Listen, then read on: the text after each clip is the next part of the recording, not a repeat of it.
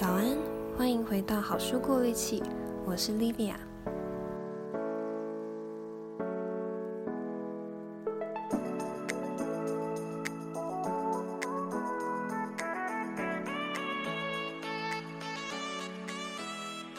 嗨，大家好久不见。嗯，我最近刚开学不久，相信大家也都刚开学或是已经一阵子了。那我听到蛮多可以跟大家分享的概念。今天想分享的就是我前几天听到的老师说，他觉得老师不是为了要传递知识而存在的一个一个职业，因为那些知识或是课程里的内容，你其实上网 Google 就查得到，或是书里面也都有写。那老师的存在是为了什么？是为了传递那些知识带来的感动。我听了就觉得，哦，原来是这样子。嗯，应该说我一直以来对说书这件事情也都抱持着，嗯，既觉得它好，但是又有点疑问的态度。因为我知道，如果只听说书，对大家来说一定是不够的。就是你听了一个再好的说书内容，都比不上你自己去看那本书来的吸收更多。那本来我是想说，就把这件事情当成是自己的读书结果的 output。然后提供大家多一个书单的选项，或者是让大家节省一点时间，先听听看那本书的内容，这样也很好。但是在听完这个概念之后，我就得到了一个新的想法：原来我只要传递知识带给我的感动，触动我地方，这样好像会比单纯整理这本书里面所有重点内容还更加的重要吗？或说会更让人有。嗯，继续听下去的动力，也可能会让我自己有更做下去的动力。所以我也在慢慢调成这种单纯分享感动的心态。那回到今天要说的书，今天要说的书，不知道大家有没有听过？它也不是一本很有名的书，它叫《逆转恨意》。嗯，我从一开始看到这本书的存在的时候，就一直很想去阅读它，但到了最近才读。读了也发现这本书的每一个章节都非常的有料。作者是 CNN 的评论员，也有上过 TED 演讲。那我为什么说这本书每个章节都很有料？是因为，嗯，这是一本在探讨恨意的书籍。那我们等下会讲为什么我觉得，嗯，恨意这件事情对每个人来说都是一件需要去了解的事。为什么这本书会是重要的？那每一章作者都举了一个特定的例子，比如说霸凌者，又比如说三名，甚至还有前恐怖分子跟前白人至上，就是种族主义分子，甚至还有大屠杀的幸存者跟加害者。这些章节，这些人他都亲自去当地访问他们，去听他们的故事。而在书中讲述他们的故事的时候，也不时会用一些心理学的理论或是实验来辅助说明，或是试着去找到这个恨意的出口或解答。那为什么它是重要的？恨意这个东西听起来好像，嗯，离我们并不是很近。平常我们不会说自己恨某一个人，就算真的这么说，我恨叉叉叉，或是我恨花椰菜这种。这种恨好像也不是什么刻意的、集体的，甚至是对对方恨之入骨，想要把他杀掉的那种恨。但这本书要探讨的恨意，不只是那种有意识的恨，甚至很多时候它可能都是无意识的。而且坏消息是，我们可能全部都在恨，包括我，可能也包括了你。事实是。我们有时候就是会有意识或无意识的去用某种特定的方式对待某个特定群体的人，仿佛他们本来就是矮我们一截。我这样讲可能会让大家误以为我要讨论的只有种族歧视或是性别歧视，但其实不是这样的。嗯，让我们回到二零二零的大选，在那个时候，嗯。我不知道大家是不是这样，但是我自己是在网络上看到了非常非常多的仇恨，非常多的对立。可能有些人不会称它为仇恨，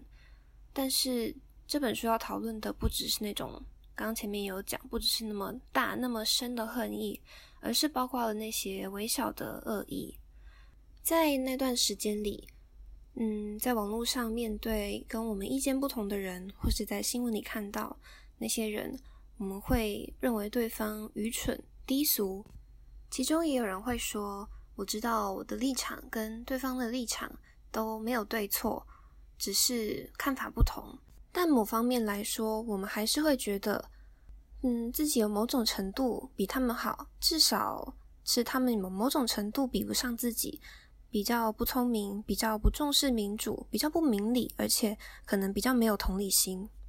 而在这么想的时候，我们都不会觉得自己在恨。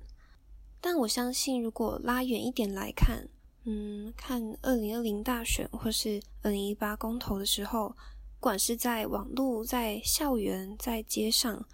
拉远一点，我们都会觉得，嗯，这是一个充满很多仇恨，或者说令人心碎的极端言论的时候。而当我们越是坚持己见，越觉得跟我们想法不同的人是磨灭人性的疯子的时候，我们就更好被操弄，而当我们越是坚持己见，越觉得跟我们想法不同的反方是不可理喻、不可沟通的，甚至是磨灭人性的疯子的时候，我们就更好被恨意操弄了。那我们到底要怎么做才能够够了解恨意，不被它操弄呢？刚刚我们也有提到网路。嗯，不管是在同婚公投的时候，还是大选的时候，网络都占了非常重要的位置。讽刺的是，我们最能够接触到异温层，就能去了解不同想法的地方，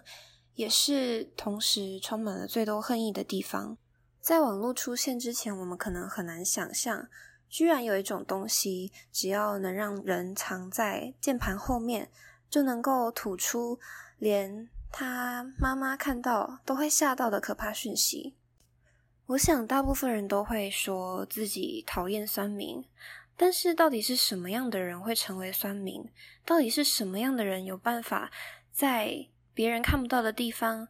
对一个毫不相识的人吐出那么恶劣的词汇？而作者对恨意的旅程也是从这里开始的。身为一个 CNN 的评论员，又是一个嗯积极的左派人士，他常常在新闻里面发表自己的想法，所以他的推特上面就有可能是世界上最恶毒的一群 haters。这些酸民不只是攻击那些跟他们不一样的想法，他们也攻击了他的长相、他的性向，也会用各种污蔑女性的不雅词汇，你们想象得到。更严重的，甚至会有人威胁要拿掉他的脑袋。那在这种情况下，一般人会怎么应对呢？我自己是想象不太出来，我不太确定我有没有那么强的嗯心理负荷力去承受这些东西。而作者一开始面临到这些状况的时候，也会常常被搞得很愤怒又委屈。但是，当他开始对恨意这个东西感到好奇的时候，他最先想到的就是他的这群酸民。毕竟，这是离他最近的仇恨群体。甚至连他贴自己家的宠物狗的图片上来的时候，酸民都可以转推：“你的狗很可爱，但你可以去跳楼之类的。”于是呢，他就开始试着去联络这些酸民。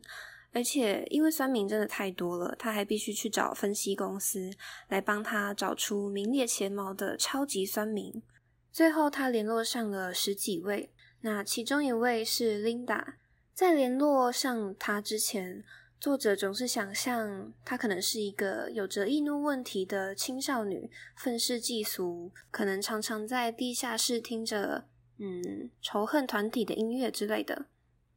但是实际上联络他，跟他讲了电话之后，他却发现对方其实只是一个正常的、你我都可能遇见的中年妇女，而且跟他聊越久，他就越不得不承认，其实这个琳达还蛮讨人喜欢的，甚至会让他联想到自己那个和蔼可亲的姑妈。但他实在是想不透，为什么这样的人会能够在网络上吐出那么可怕的言论呢？而他联络的其他几位酸民也都不觉得自己在网络上发表这些攻击他的言论的时候，有抱着怀恨的心。Linda 最后说，他确实不会在日常生活中对他认识的人吐出这么恶劣的话语，但很明显的，他在网络上就会。而这一点，某位心理学家约翰苏勒尔也正好有体验过。他在网络刚萌芽的时候加入了一个聊天室。平常他在担任临床工作者的时候，对自己的工作跟生活都会非常的自省，有高度的觉察。但他不久便发现，他自己在网络的社群中，甚至会有轻微偏差行为，就好像到了网络上，他就会变得像是一个不同的人，展现了不一样的身份。而他将这个现象，用网络去意效应来解释，网络去意的意是抑制的抑，也就是说，我们在网络上，因为能够隐藏真实的身份认同，有匿名性的关系，而且不会看到自己正在沟通的人，你就会失去跟他面对面互动的时候的正常的线索。再来是我们的沟通通常不会是同步的，会是有所延宕的。而这三点就会让我们在网络上的沟通变得比较不像在跟真人对话，所以就有可能会因为自己的娱乐就去呛人。此外，还有一点是，网络上几乎可以说是人人平等的地方，至少你跟对方没有权力位阶的关系，你没有什么身份要去保护，而且也没有那种能够压过你的权威。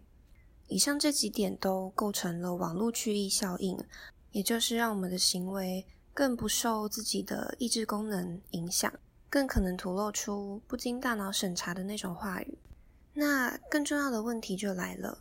我们要如何解决或是面对这种情况？我相信大家都看过一张，嗯，很常在迷因或是政治的版下出现的图。那张图的内容是，有人问萨古鲁说：“人生快乐的秘诀是什么？”然后萨古鲁就回答：“不要跟笨蛋争论。”然后那个人就回说：“嗯，我觉得不是诶。”然后萨古鲁就说：“嗯，你说的对。”它应该算是一个蛮常见的迷因图，说不定在听的各位也有用过。嗯，我要说的是，那张图的内容其实也蛮像我以前的想法，就是在我试着去理解世界的时候，有很多我没有办法。理解为什么对方要这样想的地方，而这种时候，如果把对方都当成笨蛋，这个解释好像会是对我而言最轻松、最容易的路径。因为如果他们都是笨蛋，那就跟我有一点不同，可能有一点低我一阶，那我就不用去理解那些想法的背后是有什么意识形态、有什么生长背景所产生的，我也不用去更改我对这个世界的诠释。所以这个想法好像是最没有阻力的，但是就像作者一样，随着慢慢成长，或者有时候真的亲身接触到跟你想法全然不同的人的时候，你会发现，其实他们也是很复杂的人，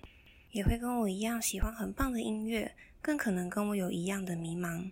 而刚刚提到的萨古鲁的那个迷音，就有着这样的问题。把人扁平化，把跟我想法不一样的人都看作是笨蛋，当然是最容易的。但那对整个社会或是个体间的沟通，基本上没有什么帮助。而对于如何打破这种现象，有另一位心理学家叫贝尼西，他提出了连结言论，也就是说，当我们在网络上遇到酸言酸语或是仇恨言论，可能不是针对你本人。但是是针对你支持的东西，那这时候我们不是要以更大的恨意去反击，或者是忽视。很多时候我们会这么做，但如果想要打破仇恨言论的循环，甚至翻转成正面互动的话，我们反而要以同理心的话语来回应，不是去打压对方阵营的贴文或者话语，也不是完全不去沟通，反而是鼓励更多言论。尤其是建设性的，不过其中最有效的应该是幽默式的连结言论。作者本人后来也很常这么做，只要有人拿他长得像小贾斯汀开玩笑，他就会回推说：“什么？被比为鲜肉级的国际流行乐明星是种侮辱。当然，这种做法也有它可以被批评的地方，像是作者的朋友就说，这种期待被压迫的人、被欺负的人去温柔的对待别人的方式，根本是另一种程度的不正义，甚至是加深的压迫。你们应该可以想见，同一件事情发生在男性或女性身上，同一项犯罪由不同社会阶层的人做出来。像是医生跟工人，我们会对谁的谴责比较重？谁在网络上承受的骂名或是被贬低的程度会比较多？可想而知，都会是在这个社会上比较没有权利的那一群人。而在这种情况下，好像的确只要求他们去用同理心对待那些骂名，是另一种不公平。就好像期待被霸凌者。以同理心去对待霸凌他的那些人一样，那对这个批判，作者也没有一个解答。他了解这种抗拒感，也觉得这么做的确有他不正义的地方。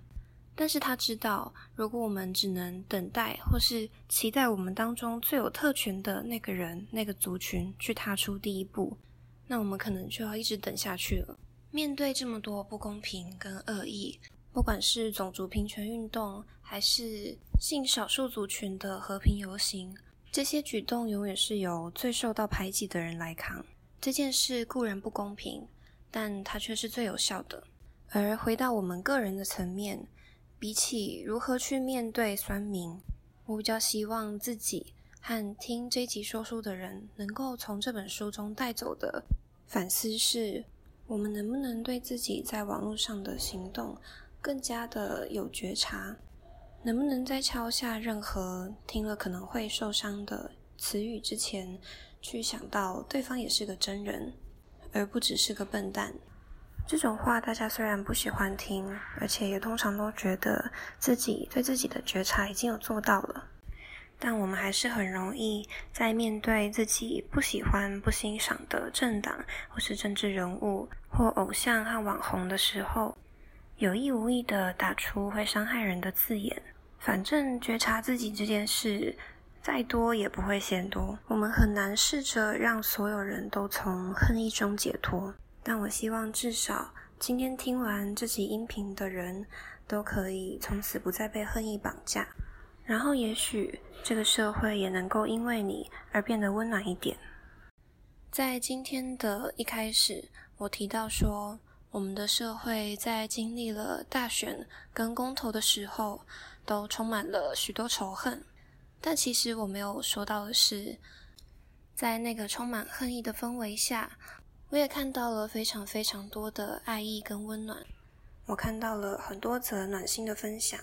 还有许多人为了别人而发声。在大选的时候，其实也是。嗯，我第一次认识到，在我粉方的人到底长什么样子的时候，是在电视上看到他们游行，然后有许多位阿伯阿姆拿着他们的国旗在空中挥舞的时候。我不知道别人看到会怎么想，